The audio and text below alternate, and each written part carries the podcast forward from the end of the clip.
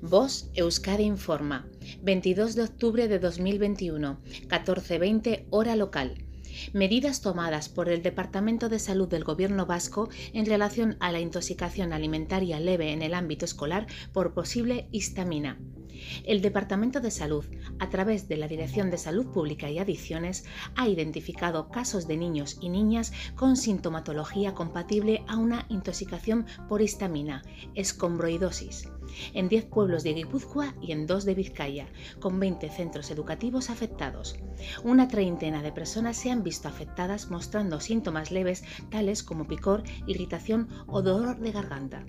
Únicamente una de ellas ha precisado ser atendida en el centro de salud.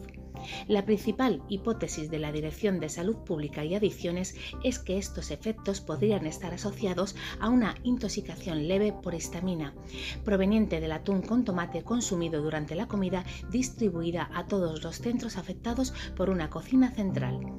Desde la Dirección de Salud Pública y Adicciones del Departamento de Salud se han tomado las medidas de control necesarias para garantizar la seguridad alimentaria de las y los consumidores.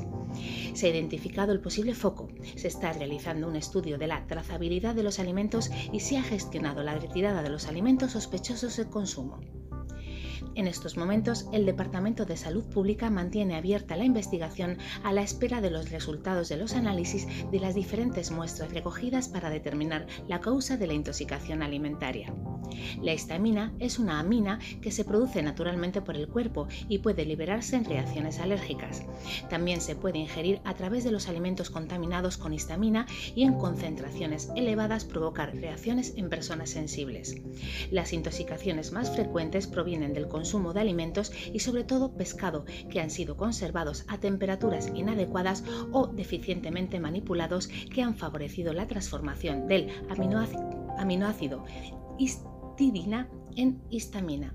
Desde el Departamento de Salud y Osakidecha se informará de la evolución de esta situación en caso de que sea necesario tomar nuevas medidas.